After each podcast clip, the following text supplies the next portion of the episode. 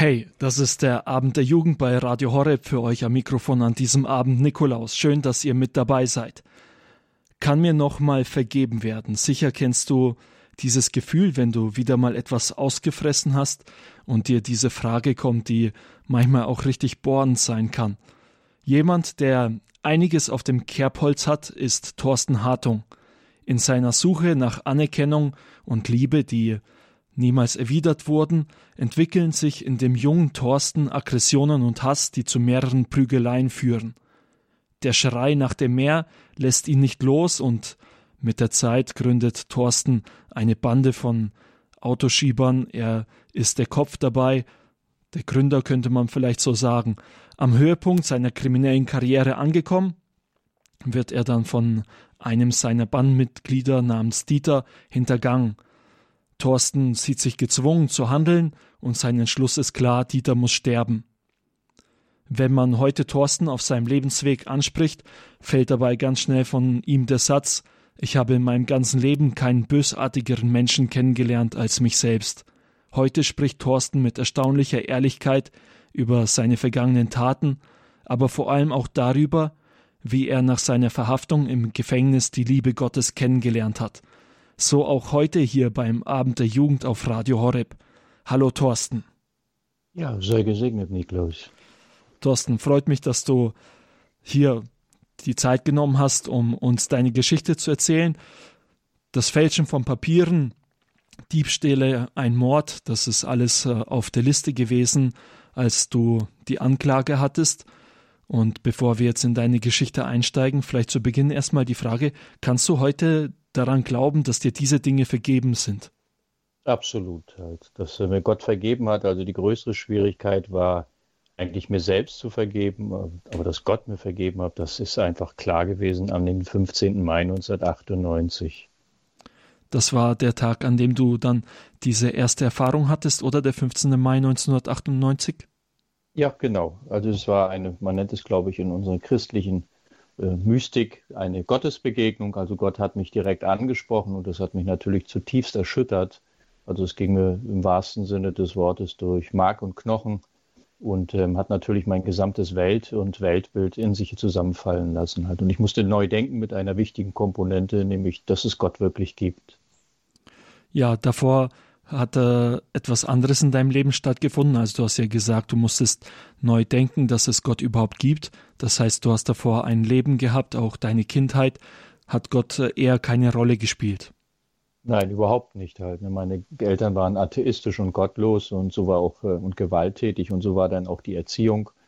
Und ähm, für mich hat Gott nie eine Rolle gespielt, halt bis zu diesem Tag, wo ich an den tiefsten Punkt meines Lebens angekommen bin und eigentlich um Hilfe gerufen habe nach der Erkenntnis, wer ich eigentlich vor mir selbst bin und was eigentlich meine ursächliche Wahrheit ist.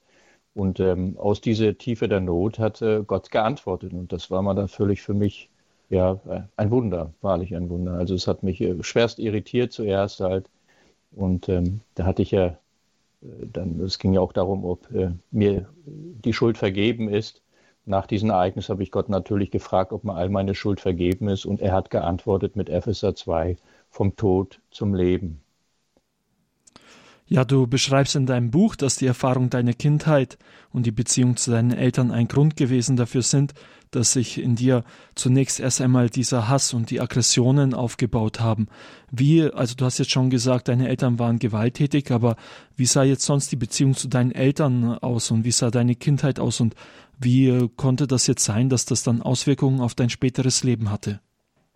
Ja, also meine Eltern, da gab es eben halt zwei, explizit zwei Ereignisse, die mich schwerst irritiert haben. Meine Mutter wollte sich vor mir erhängen und mir die Schuld geben, da war ich sieben Jahre alt. Und mein Vater wollte mich totschlagen, da war ich zehn. Und ähm, letztendlich habe ich mich dann ab meinem zehnten, elften Lebensjahr das erste Mal gewehrt und ich hatte schon so viel Wut und Zorn in mir aufgrund des Verhaltens meiner Eltern mir gegenüber, das natürlich nicht äh, das Signal war, du bist willkommen auf dieser Welt, sondern eher, du bist uns egal. Also das hatte ich dabei empfunden. Ob das ihre Intention ist, das glaube ich eher weniger. Aber sie waren einfach nicht in der Lage, mir dieses Signal zu geben, du bist willkommen auf dieser Welt. Und mit zehn Jahren habe ich mich dann entschieden, im Prinzip, ich werde nicht mehr Opfer sein, sondern Täter. Und von da an begann dann eigentlich auch meine, tiefe Aggression gegenüber das Leben, gegenüber den Menschen und natürlich auch gegen mich selbst. Ja, wie sah diese erste Entscheidung äh, aus, also wo du gesagt hast, ich werde jetzt kein Opfer mehr sein?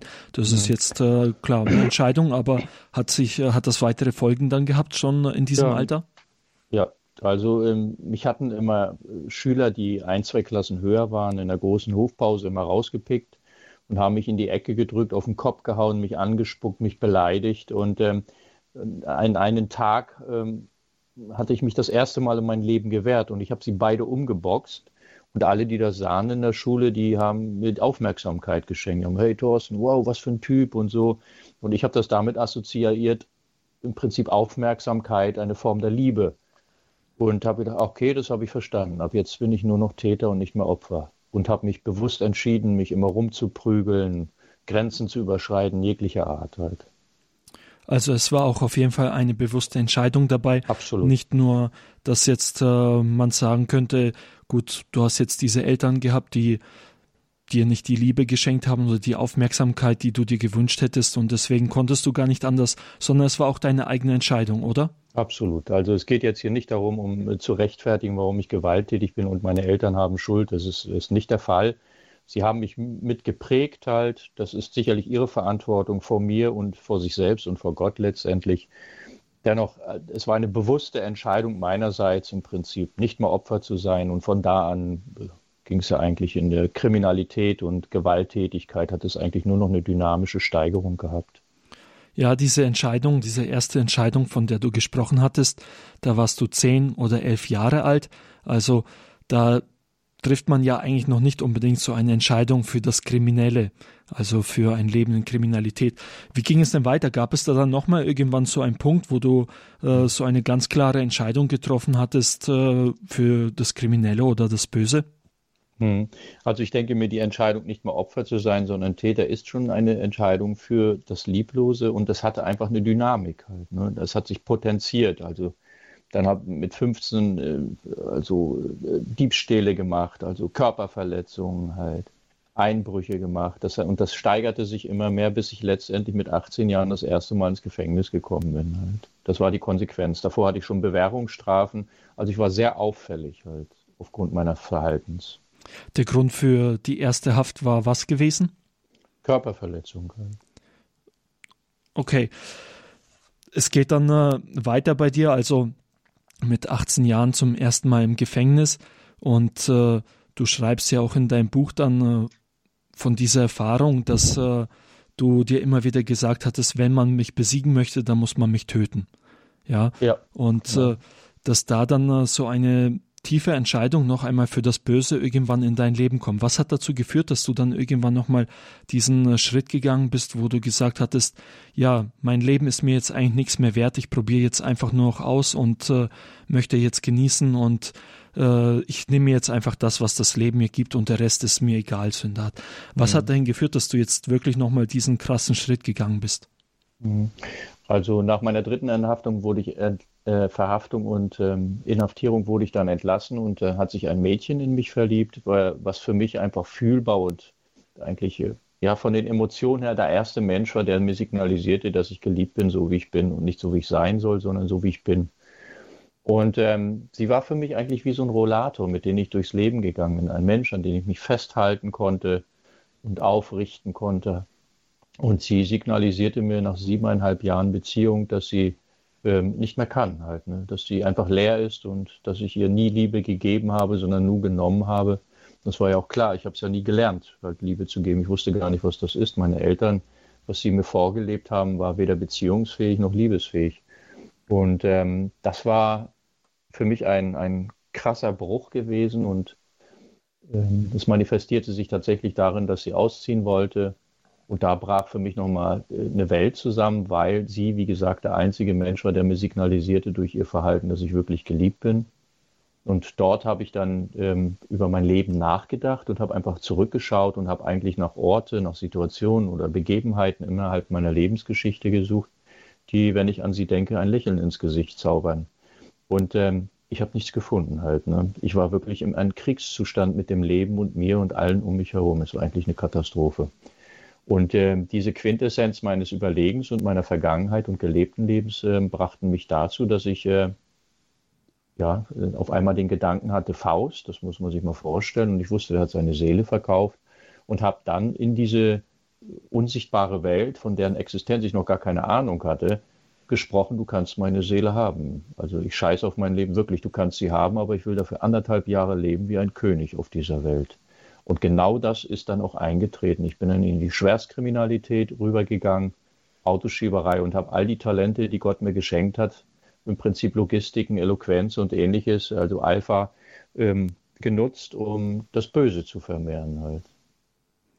Ja, vielen Dank dir schon mal soweit. Wir machen jetzt eine kurze Musikpause und danach geht es weiter mit der Geschichte von Thorsten Hartung, wie sein Leben weiterging nach dieser Entscheidung.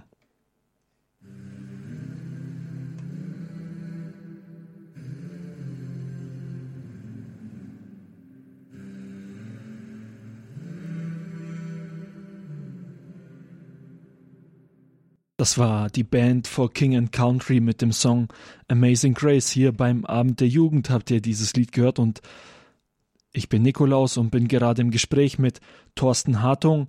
Er hat bereits erzählt, wie der erste Teil seines Lebens ging. Er ist äh, in einer Familie aufgewachsen, die atheistisch war, hat da kaum Liebe und Anerkennung von den Eltern erfahren können und hat so begonnen, sich diese Anerkennung von anderen zu holen, indem er auf Gewalt gesetzt hat, indem er andere Jungs verprügelt hat und dadurch ja andere gemerkt haben, der kann etwas und so stand er im Mittelpunkt. Thorsten hat uns auch schon erzählt von seiner Entscheidung, wo er gesagt hatte, mein Leben ist mir egal, also ich brauche dieses Leben nicht, ich möchte nur jetzt für eineinhalb Jahre genießen. Und bei dieser Entscheidung steigen wir jetzt ein. Thorsten, du hast jetzt schon bereits gesagt, dass äh, ihr nachher begonnen habt mit Autoschieben, dass ihr äh, begonnen habt, jetzt wirklich kriminelle Dinge zu tun. Wie hat das jetzt aber alles angefangen? Also wie kam diese Idee plötzlich auf? Ja, wir könnten Autos klauen und die im Ausland verkaufen. Hm. Also kurz nach diesem äh, eigentlich Pakt mit dem Teufel, wenn man das so will, ähm, hat mich ein Freund gefragt, ob wir einen russischen Migranten in Berlin besuchen können, weil er kein Auto hatte. Das habe ich getan. Und es war ein Künstler. Und der hat just in dem Moment, wo wir bei ihm waren, selber Besuch bekommen von zwei Leuten. Und die hatten schon so eine Aura gehabt, dass sich da gleich die Haare aufgestellt haben. Und es stellte sich heraus, es war der Pate von Riga mit seinem Leibwächter, der dann in einem zwanglosen Gespräch uns die Frage stellte, ob wir Autos besorgen können und gab mir seine Telefonnummer. Ich sagte, keine Ahnung, habe es nach Hause mitgenommen, diese Idee, und habe darüber nachgedacht und hatte zwei Freunde, die an der Technischen Universität Berlin Feinmechanik studierten und nur aus dem einfachen Grund, sie wollten kein Maschinenbauer werden oder Ingenieur oder ähnliches, sondern sie wollten die Schließmechanismen von BMW und Mercedes verstehen und überwinden. Und das haben sie auch sehr gut gemacht. Sie waren wirklich Profis Sie haben egal welches Auto, egal welche Alarmanlage drin, 20 Sekunden war das längste, was ich selber gesehen habe, dann sind die mit dem Teil losgefahren, ohne dass die Alarmanlage losging. Also habe ich die Russen angerufen und habe gesagt, euch zu, wir hätten hier Autos und welche wollt ihr haben und wie viel? Und die sagten, nur Luxuskarossen und ihr müsst sie uns nach Russland bringen.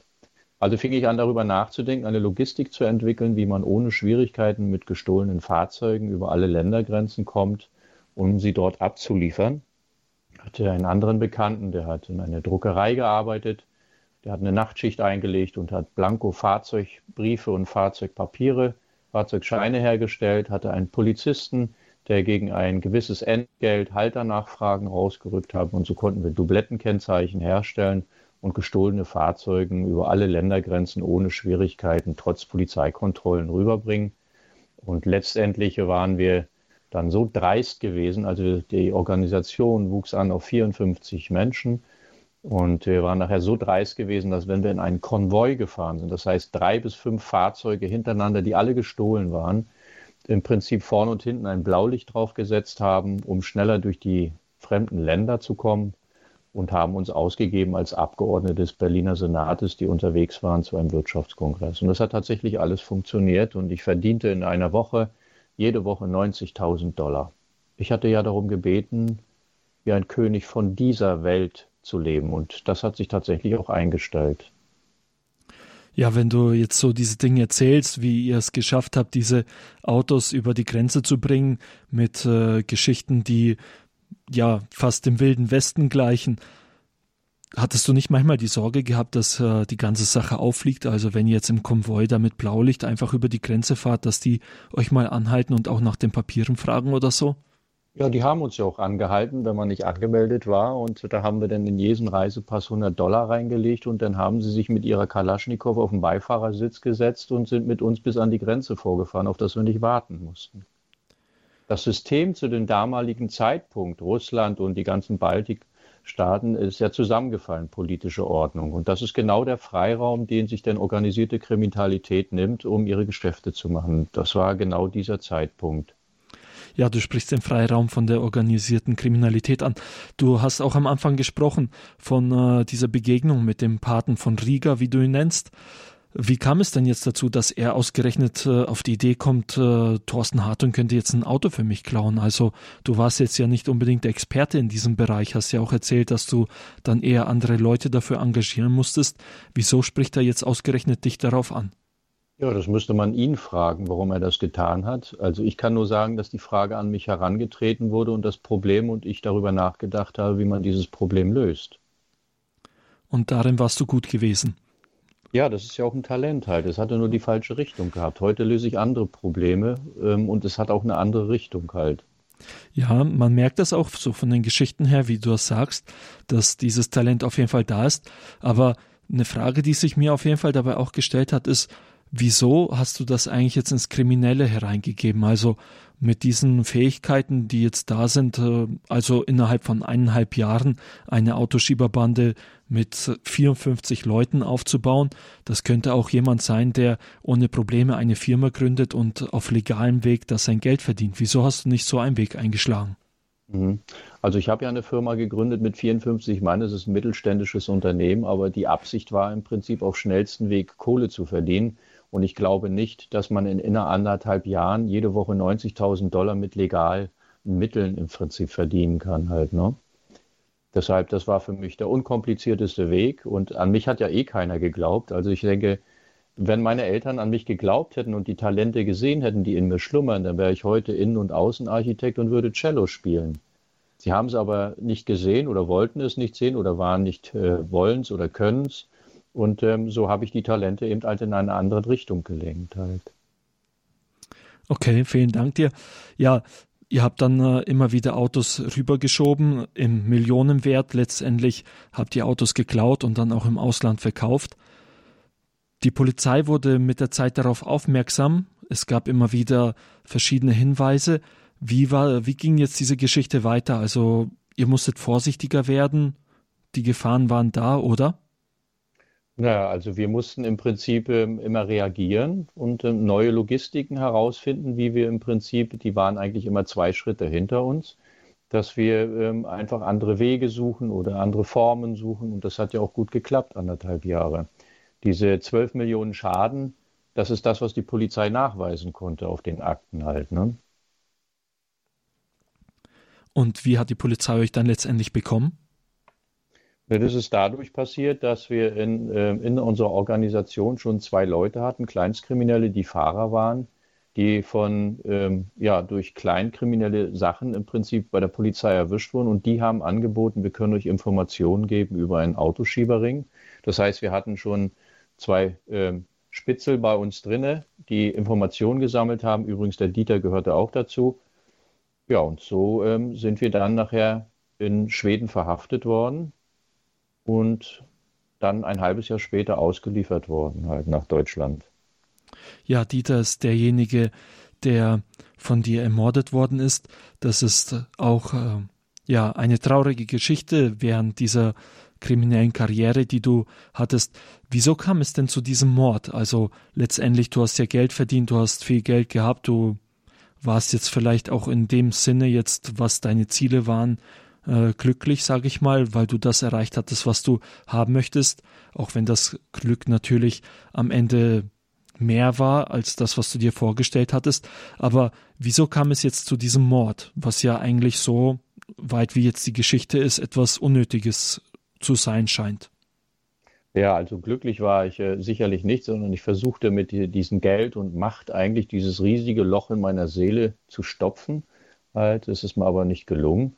Und äh, der Dieter hat im Prinzip durch sein Verhalten vor meinen russischen Geschäftsleuten meine Position in Frage gestellt und das war sein Todesurteil.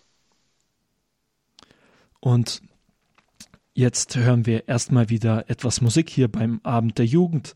Hier ist das Lied von Jeremy Camp, Jesus Saves. Wie es jetzt zu diesem Wandel kam in dem Leben von Thorsten Hartung, das könnt ihr dann jetzt gleich nach der Musikpause hören.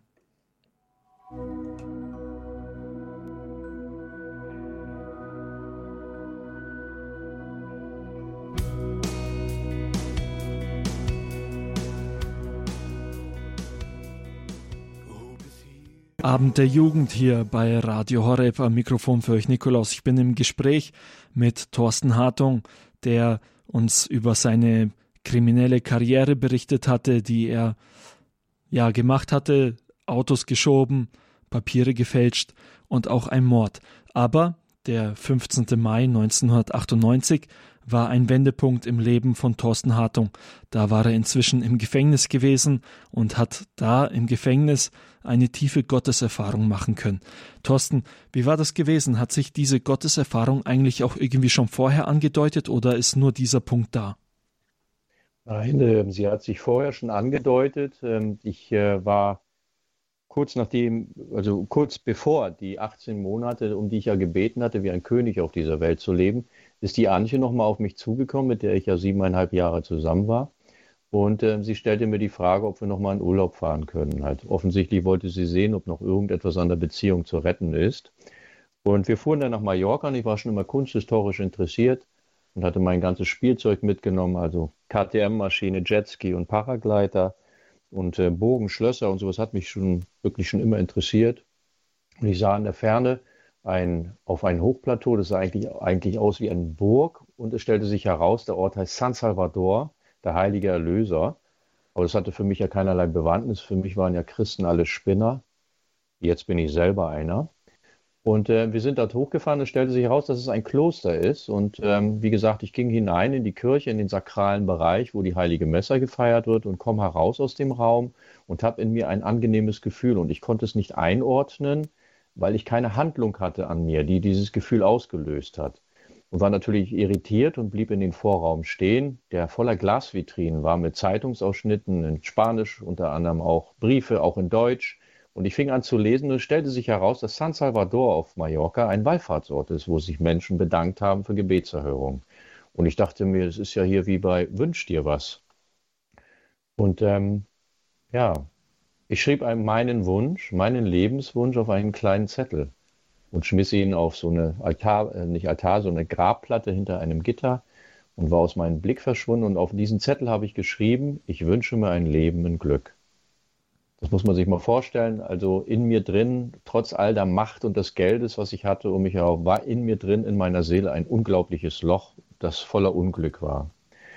Und den Zettel hatte ich natürlich vergessen. Am nächsten Tag sind wir am Strand gegangen. Die Antje hat am Strand gelegen, hat sich gesonnt und ich bin mit dem Paragleiter auf den Berg gegangen, habe den Schirm aufgezogen, wollte mit dem Fallschirm runtersegeln. Die Thermik reißt ab, ich stürze ab und ähm, bin aber nicht groß verletzt gewesen, sondern ist eine Ader geplatzt und ein Hämatom an, zwischen meinen Pobacken. Und ähm, anstatt glücklich zu sein, diesen Absturz überlebt zu haben, war ich stocksauer, dass ich da nicht rübergesegelt bin, an den Strand gelandet, wo die Antje lag halt. Bin dann erledigt, also das Fliegen hatte sich an diesem Tag erledigt. Ich nahm meinen Schirm unterm Arm, ging zu Fuß herunter und sie wartete auf mich und stellte mir die Frage, wo bist du denn gewesen? Und ich sagte zu ihr, ich bin eben abgestürzt, aber ich verstehe es nicht. Eigentlich hätte ich äh, tot sein müssen oder schwer verletzt. Das war eine ziemlich große Höhe. Und da sagte sie zu mir, die ist ja, war nicht getauft, hat auch keinen christlichen Hintergrund, da sagte sie zu mir, du bist nicht tot, weil Gott mit dir noch etwas vorhat. Da, da sage ich, bist du bescheuert oder was? Was kommst du mir mit Gott halt? Ne? Du glaubst genauso wenig an Gott wie ich, also lass mich mit diesem Schwachsinn in Frieden. Und viel später habe ich darüber nachgedacht, wo fing eigentlich diese Geschichte an mit Gott? Und das war dieser Zettel. Dieser kleine Zettel, wo drauf stand, ich wünsche mir ein Leben in Glück in San Salvador. Wir waren übrigens vor ein paar Jahren da und haben dort einen Dankesgottesdienst gefeiert halt. Genau in dieser Kapelle. Ja, schön. schön. Und ähm, jedenfalls, ähm,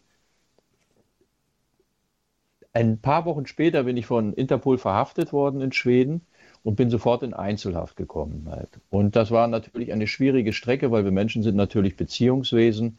Entweder wir haben ein menschliches Gegenüber und wenn wir das nicht haben und alleine sind, haben wir und gläubige Menschen sind, haben wir ein göttliches Gegenüber, mit dem wir kommunizieren können. Ich hatte beides nicht halt. Und habe angefangen wirklich zu leiden unter dieser Einsamkeit und Einzelhaft, Isolationshaft.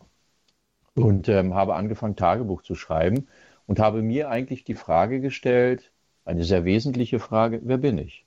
Also nicht vor den Menschen, sondern wer bin ich vor mir selbst und was ist meine ureigenste Wahrheit?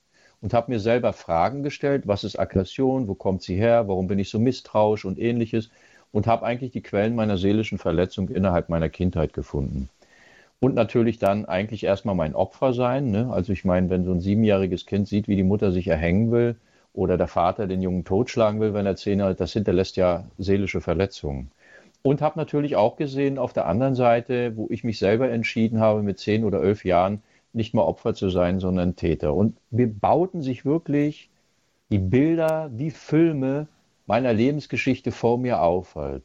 Und nach fast fünf Jahren konnte ich die Frage einzelhaft, ich war insgesamt vier Jahre, neun Monate und zwei Tage in Isolationshaft, Einzelhaft, aber nach fast fünf Jahren konnte ich wirklich diese Frage beantworten, wer ich bin. Und die Essenz meiner Selbsterkenntnis war gewesen, dass ich keinem bösartigeren Menschen in meiner eigenen Lebensgeschichte begegnet bin als mir selbst. Und jetzt habe ich natürlich ein fulminantes Problem halt. Ne? Also die Psychologie ist ja hervorragend in der Begleitung der Menschen bei den Selbsterkenntnisprozess. Wenn die Psychologen aber keinen christlichen Hintergrund haben, dann ist die Psychologie dahingehend begrenzt und eingeschränkt, dass sie mir nicht sagen können, wo ich mit meiner Schuld hingehe. Und die war massiv Sie baute sich geradezu also in einer unglaublichen Dynamik und Potenzierung auf, indem ich nämlich die Geschichten meiner Handlungen sah, meiner Gedanken halt. Und die waren ja alle nicht von Liebe geprägt, sondern von Lieblosigkeit, Lieblosigkeit, von Bösartigkeit. Und ich war einfach gefangen in meinen Verhaltensformen halt nicht. Aber wie kommst du da raus? Das kann doch nicht wahr sein. Das ist doch ein, ein, ein, ein scheiß Leben halt. Ne? Wie, wie ein Blinder, der weiß, dass er sich selbst nicht sehend machen können, aber im Prinzip gerne sehen möchte. So war ich gefangen in meinen Verhaltensformen, die mich ständig in Konflikte stürzten, mich und andere Menschen um mich herum, und ich wusste nicht, wie ich da rauskomme. Und in dieser Notsituation und der Erkenntnis meiner eigenen Schuld, die massiv war halt, ne? also ich spürte sie geradezu, schrie ich einfach zu Gott in meiner Hilflosigkeit, in meiner Zelle und ähm, mein, all mein Zweifel war ja in diesem ersten Satz drin, dass ich sagte, Gott, ich weiß nicht, ob es dich gibt. Ich weiß es wirklich nicht. Aber wenn es dich gibt, dann schenk mir ein neues Leben. Ich will dieses Leben nicht mehr. Und habe eigentlich angefangen, im Prinzip meine Lebensgeschichte zu erzählen. Mein Opfer sein und dann natürlich auch mein Täter sein. Und in meinem inneren Auge zogen wirklich die Bilder meiner eigenen Lebensgeschichte an mir vorbei. Und ich fing an, in einer Innerlichkeit an zu weinen, die mir völlig unbekannt war. Ich hatte endlich wieder Kontakt zu mir. Ich weinte eigentlich über mein eigenes Leben. Und da sich nichts bewegte, in der Chronologie und äh, fing ich wieder von vorne an. Und wieder mit dem gleichen, an, gleichen Satz, diesen Zweifel. Gott, ich weiß nicht, ob es dich gibt. Aber wenn es dich gibt, bitte schenk mir ein neues Leben. Es tut mir leid, ich will dieses Leben nicht mehr. Und wollte gerade wieder ansetzen, mein Opfer und mein Tätersein zu erzählen. Da hörte ich glasklar, so wie ihr meine Stimme vernehmt. Ich weiß. Diese Worte haben dann äh, in dir Angst ausgelöst? Oder wie äh, ging es weiter? Also, wenn man plötzlich äh, Worte hört, ich weiß, für jemanden, dem ganz klar ist oder der bis dahin der Überzeugung war, es gibt keinen Gott, wie reagiert man da? Das hat mich zutiefst erschüttert. Das ging mir durch Knochen und Mark. Ich habe mich in die kleinste Ecke meines Bettens verkrochen und habe am ganzen Körper gezittert. Und heute würde ich sagen, dass dieses, dieses Verhalten, dieses Zittern, dieses nichts anderes war als Ehrfurcht vor der Existenz Gottes halt.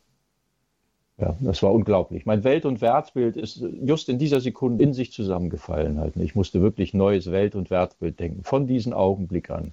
Ich hatte nicht nur Erkenntnis, sondern in dieser Sekunde meines Lebens die Gewissheit von der Existenz Gottes. Und das muss natürlich Konsequenzen haben. Das war diese Erfahrung des 15. Mai 1998, oder? Genau, ich bin jetzt 20 Jahre alt, im Geiste neu geboren. Schön.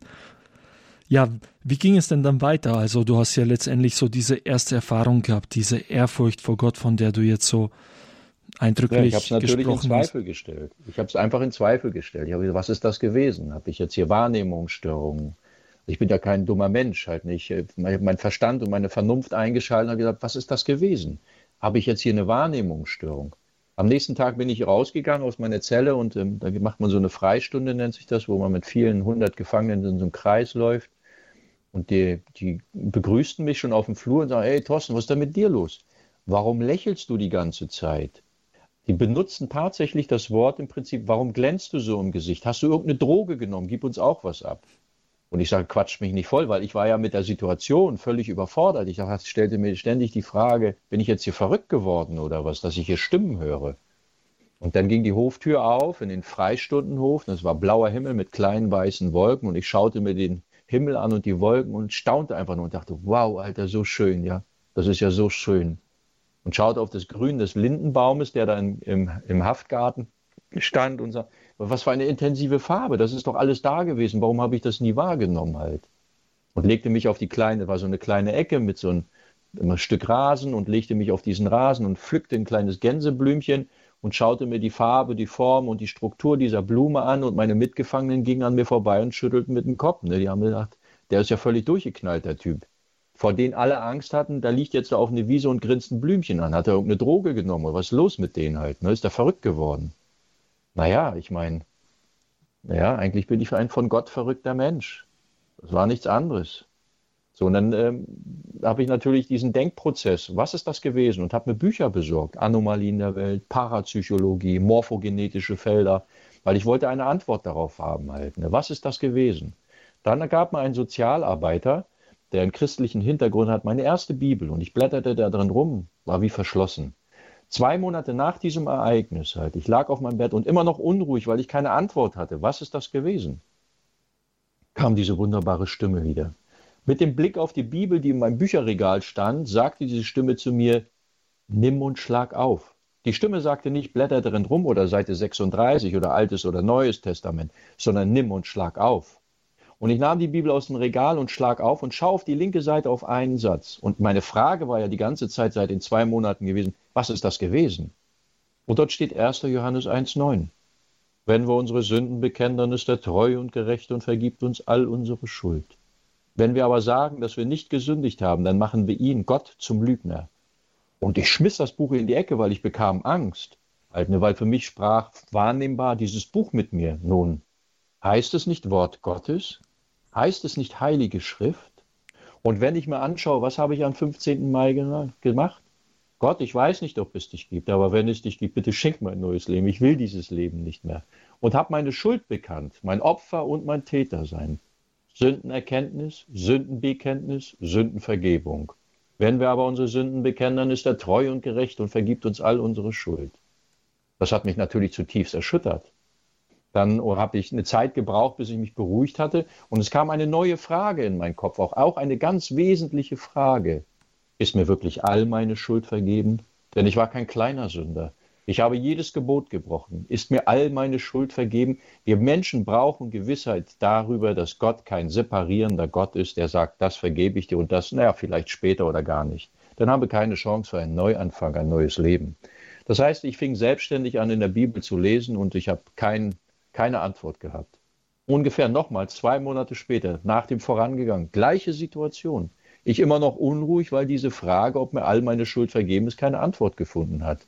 Und diese wunderbare Stimme kommt wieder und sagt, nimm und schlag auf. Und ich schlag auf, Epheser 2, das muss man sich mal vorstellen, vom Tod zum Leben. Und ihr wart tot, gefangen in euren Sünden und von Natur aus Kinder des Zornes und des Ungehorsams. Aber Gott hat euch frei gemacht, nicht aus Verdienste heraus, auf das niemand sich rühmen kann, sondern aus Barmherzigkeit und Liebe. Und ihr seid vorherbereitet im Prinzip für große Werke, die er für euch vorbereitet hat. Na, diesmal schmiss ich das Buch nicht in die Ecke. Hier waren drei Dinge passiert, die ich von meinem Verstand nicht erfassen konnte. Halt. Sie waren aber passiert. Und ich rief meinen Anwalt an und sagte, Tabula rasa, Tag der Wahrheit. Ich werde ab heute Verantwortung übernehmen für all mein Leben halt. Ich werde ein Lebensgeständnis abgeben. Sagen Sie im Schwurgericht Bescheid. Das tat ich dann auch und bekam zur Verwunderung aller 15 Jahre Zeitstrafe und kein lebenslänglich. Ja, vielen Dank dir für die Geschichte, die du uns erzählt hast, für dein Glaubenszeugnis. Ich möchte jetzt allen Jugendlichen, die an den Radios sitzen oder an anderen Geräten, die Möglichkeit geben, wer von euch sich jetzt einbringen möchte und eine Frage hat an Thorsten, der kann anrufen. Und zwar unter der Nummer 089 517 008 008. Ihr habt die Möglichkeit, hier mit Thorsten Hartung ins Gespräch zu kommen über sein Glaubenszeugnis, wenn ihr irgendwelche Fragen habt oder äh, ja, einfach erzählen wollt, was euch dabei berührt hat, dann könnt ihr anrufen. Hier noch einmal die Nummer für euch 089 517 008 008.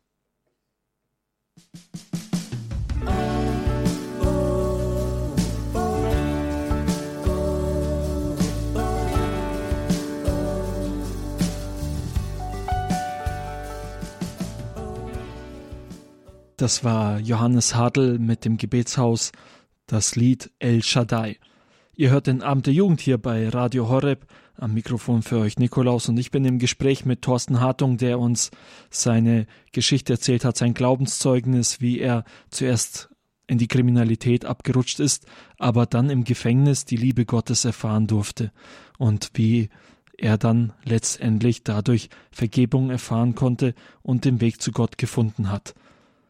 Wenn ihr jetzt eine Frage stellen wollt an Thorsten Hartung, dann könnt ihr anrufen unter der 089 517 008 008.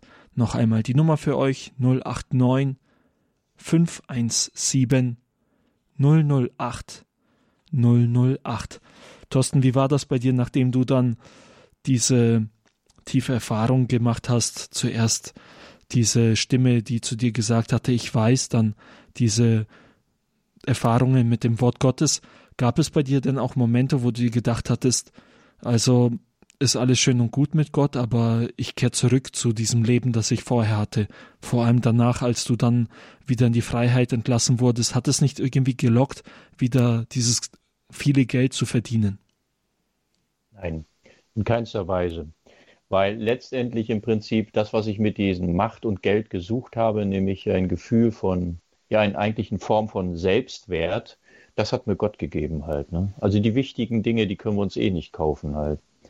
Und die, ich fühle mich geliebt. Gott hat mich freigesprochen und ich habe ein neues Leben und ähm, habe die Möglichkeit, anderen Menschen jetzt zu helfen, auch auf diesem Selbsterkenntnisweg. Und ähm, also die Sinnhaftigkeit meines Lebens hat sich tatsächlich von diesem Tag an beantwortet halt. Ich weiß, warum ich auf dieser Welt bin jetzt. Jetzt weiß ich's. Und ich kenne auch meinen Wert. Ja, du hast ja zuerst einmal diese Erfahrung, also diese Entscheidung gehabt, wo du gesagt hattest, mein Leben ist mir egal, ich möchte eineinhalb Jahre einfach alles haben und äh, ja, Hauptsache das. Und dann hattest du nach diesen äh, 18 Monaten diese Erfahrung, also diese Begebenheit gehabt, wo du den äh, Zettel geschrieben hattest mit Ich möchte glücklich sein. Aber was hattest du dir eigentlich damals genau jetzt vorgestellt unter Glück? Also letztendlich hattest du ja alles das bekommen, was du dir zuerst gewünscht hattest. Also ein Leben in Saus und Braus und äh, Anerkennung von anderen und so weiter. Aber äh, wo du geschrieben hattest, ich möchte glücklich sein, ja, was für eine Vorstellung hast du dir damit verbunden? Also ich habe gedacht, offensichtlich im Prinzip, dass man äh, Glück kaufen kann halt, ne? dadurch, dass man Besitztum hat oder ähnliches halt. Dennoch habe ich ja gesehen, ich habe das ja gehabt. 90.000 Dollar in der Woche ist ja nun gerade nicht wenig halt. Das heißt, ich habe all dieses materielle Zeug gehabt und dennoch in mir ein Gefühl gehabt von Unglücklichsein. Weil das Glück sich nicht aufbaut im Prinzip mit Besitz, sondern mit einem Gefühl geliebt zu sein. Und das kannst du dir nicht kaufen. Ja, das stimmt auf jeden Fall. Und wenn äh, man jetzt so noch einmal die komplette Autoschieberbande ansieht, es waren ja 54 Personen, die mit dabei waren, die in diese Geschäfte mit verwickelt waren, wie du erzählt hattest. Ja. Bist du der Einzige von äh, allen, die jetzt so eine Erfahrung gemacht haben oder haben auch andere äh, eine Erfahrung des Glaubens machen können und so den Weg mit Gott gehen können? Also mir bekannt ist äh, im Prinzip, dass mir das äh, widerfahren ist und all die anderen größtenteils weitergemacht haben mit den kriminellen Geschäften. Einige sind tot, andere sind noch im Gefängnis oder wieder im Gefängnis. Das heißt, äh, ich scheine wirklich da aus dieser Gruppierung der Einzige zu sein. Und hast du dir dann nicht die Frage gestellt, wieso das jetzt eigentlich so ist, dass du da der Einzige bist, der diese Erfahrung machen durfte? Ja, dafür bin ich der falsche Adressat, weil Gott ist, er hat mich gefunden, nicht ich ihn. Das heißt, das musst du Gott fragen, warum er mich angefasst hat. Und also, in dieser Art und Weise. Also die Art und Weise kann ich mir schon erklären. Er musste mich erschrecken halt, ne? weil ansonsten, wenn das nicht passiert wäre, wäre ich bösartiger rausgekommen aus dem Gefängnis, als ich reingegangen bin. Das heißt, er musste mich erschrecken mit seiner Existenz. Sonst hätte ich mein Leben nicht verändert. Also ich hätte mich dann nicht entschieden. Keine Chance. Ja, so ist das Wirken Gottes, das für jeden individuell ist. Vielen Dank dir, dass du dir die Zeit genommen hast und dass du uns dein Lebenszeugnis erzählt hast. Hast du zum Abschluss noch ein paar Worte für die Jugendlichen, die jetzt hier mit dabei sind? Ja, also wenn ihr zuhört, äh, eigentlich geht es darum, den, äh, wenn man sich selbst die Frage stellt, wer man ist, eigentlich auf den Trichter dann zu kommen, dass wir tatsächlich Kinder Gottes sind. Unsere Irritationen in unserem Selbstwertgefühl kommen eigentlich auch von der Ursünde her, nämlich dass wir Erlebnisse haben aus unserer Kindheit, die uns irritiert haben. Nennen wir es mal so. Und Gott will diese Irritation einfach heilen, auf dass wir in der Tatsächlichkeit unseres Selbstwertes das Reich Gottes aufbauen können. Wenn wir es nämlich nicht ausheilen lassen, werden wir diese Verletzung mit in die Erwachsenenwelt hineinnehmen und dementsprechende Verhaltensauffälligkeiten haben, die in Traurigkeit sich äußern, Depression oder ähnliches. Gott will es aber heil machen. Deshalb ist es wichtig, dass wir an diese Kindheitsverletzungen gehen, mit Gott hineingehen. Und er heißt ja nicht umsonst Heiland. Und er sagt ja selbst, dass er für die Kranken gekommen ist. Und ähm, ja, dann das Wunder an uns erleben dürfen. Und diese Glückseligkeit des Lebens besteht nämlich darin, den Willen Gottes zu tun. Also alles Glück ist genau darin begründet, halt den Willen Gottes zu tun und Christus ähnlich zu werden. Das ist das Erstaunliche. Auf das, wenn wir nachher vor Gott Vater sind, Gott Vater in unserem Denken, Reden und Handeln eigentlich seinen Sohn wiedererkennt. Man nennt es die Nachfolge Jesu Christi und eine persönliche Beziehung zu Gott haben. Die kann ich nur haben, wenn ich auch eine zu mir selber habe. Ja, vielen Dank dir für diese letzten Worte. Dann dir alles Gute und Gottes Segen. Ja, vergelt's Gott, seid gesegnet. Auf Wiederhören. Auf Wiederhören. Wenn ihr diese Sendung mit Thorsten Hartung noch einmal nachhören möchtet, dann könnt ihr auf unsere Homepage gehen www.horeb.org. Da findet ihr dann die Mediathek und da ist dann auch der Podcast-Bereich dabei. Dann einfach auf Abend der Jugend mittendrin klicken und da steht dann für euch ab morgen ein entsprechendes File zur Verfügung, das ihr einfach runterladen könnt, um diese Sendung noch einmal anzuhören. Oder was viel einfacher ist, ihr könnt auf euer Smartphone die Radio Horeb App runterladen. Da habt ihr dann einen einfachen Zugriff auf den Podcast-Bereich und könnt so schnell alle Sendungen noch einmal anhören.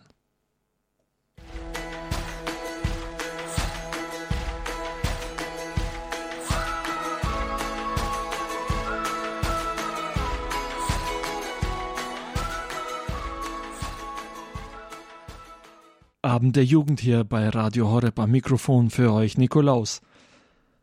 Die WM läuft, es ist das Fußballereignis des Sommers in diesem Jahr, das ist klar. Doch was vielen nicht so klar ist, viele der Fußballer leben den Glauben, den christlichen Glauben und halten damit auch nicht zurück, sondern sind auch bereit, diesen zu bekennen.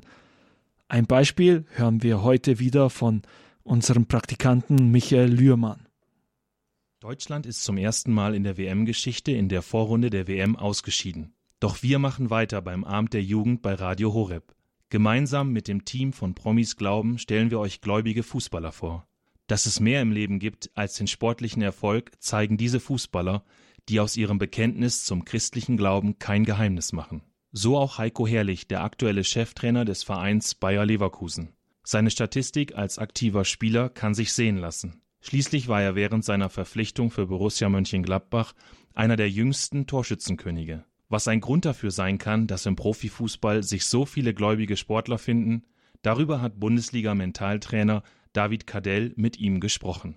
Zu meiner Zeit, als ich Spieler war, da gab es die verrückten Brasilianer und dann noch den Winden Rufer und, dich. und Rone Brazet und mich. Und alle haben gedacht, also ist der denn total äh, bescheuert? Hat der einen an der Waffe?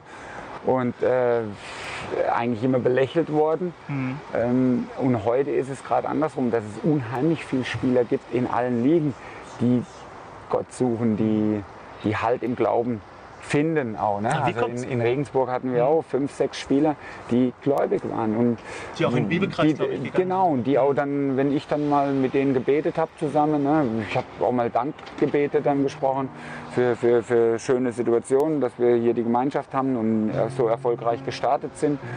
Und wo der ein oder andere mehr sich dann plötzlich geoutet hat. Ich glaube eigentlich auch an Gott. Und man, man denkt so nach außen, man ist, man ist eigentlich klein, wenn man zu seinem Glauben steht. Und ich glaube einfach, dass es eine Situation ist heute der Übersättigung mhm.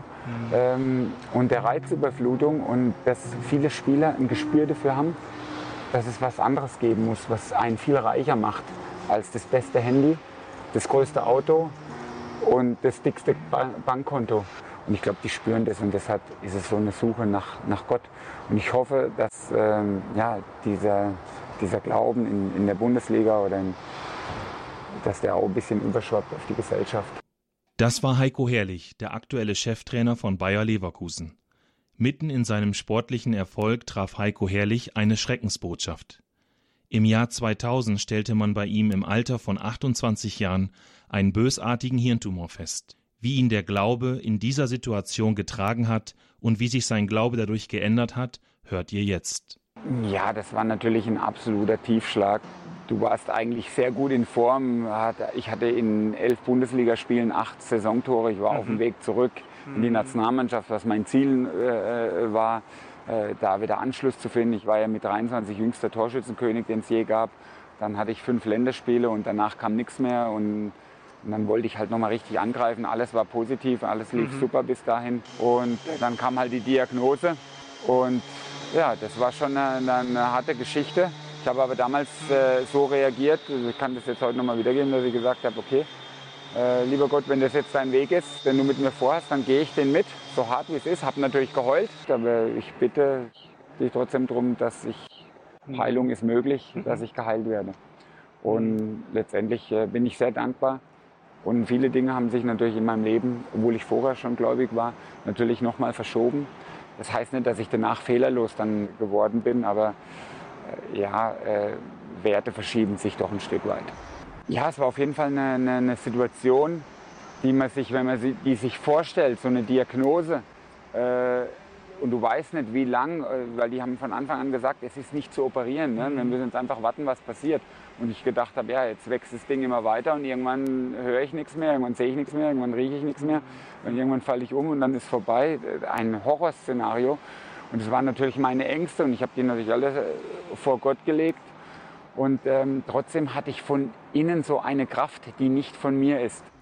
Und die habe ich, das ist immer wieder aus der Erinnerung, denke ich, wie konnte ich das damals so durchstehen? Natürlich habe ich immer wieder Momente gehabt, wo, wo ich Ängste hatte, aber trotzdem war das eine Kraft, äh, die ich hatte und letztendlich dadurch auch ein Glücklichsein, das ich so in meinem Leben nie mehr äh, erlebt habe. Natürlich auch mit Situationen, mit Ängsten und mit, mit, mit Zweifeln, auch mit, mhm. mit Hadern mit, mit Gott.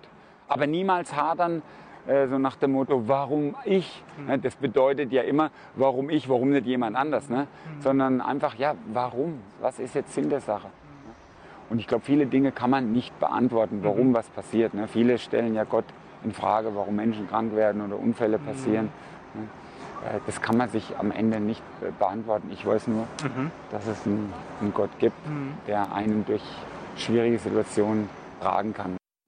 Ein Glaube, der nicht nur ein Aushängeschild ist, sondern auch wirklich trägt. Das zeigt der aktuelle Cheftrainer von Bayer Leverkusen im Interview mit dem Autor des Buches Was macht dich stark, David Cadell. Mehr zur Einstellung und zum Glauben von Fußballstars findet ihr im Buch Was macht dich stark von David Cadell auf der Homepage promisglauben.de und natürlich hier beim Abend der Jugend auf Radio Horeb. Ein herzliches Dankeschön an Michael Lührmann, der uns vorgestellt hat hier beim Abend der Jugend, wie Heiko Herrlich den Glauben lebt und wie dieser Glaube ihn auch durch die Krise seines Lebens getragen hat. Übrigens, wenn ihr auch gerne einmal so etwas machen möchtet wie Michael, dann könnt ihr euch bei uns bewerben als Praktikant. Mehr Infos dazu findet ihr auf unserer Homepage www.horeb.org.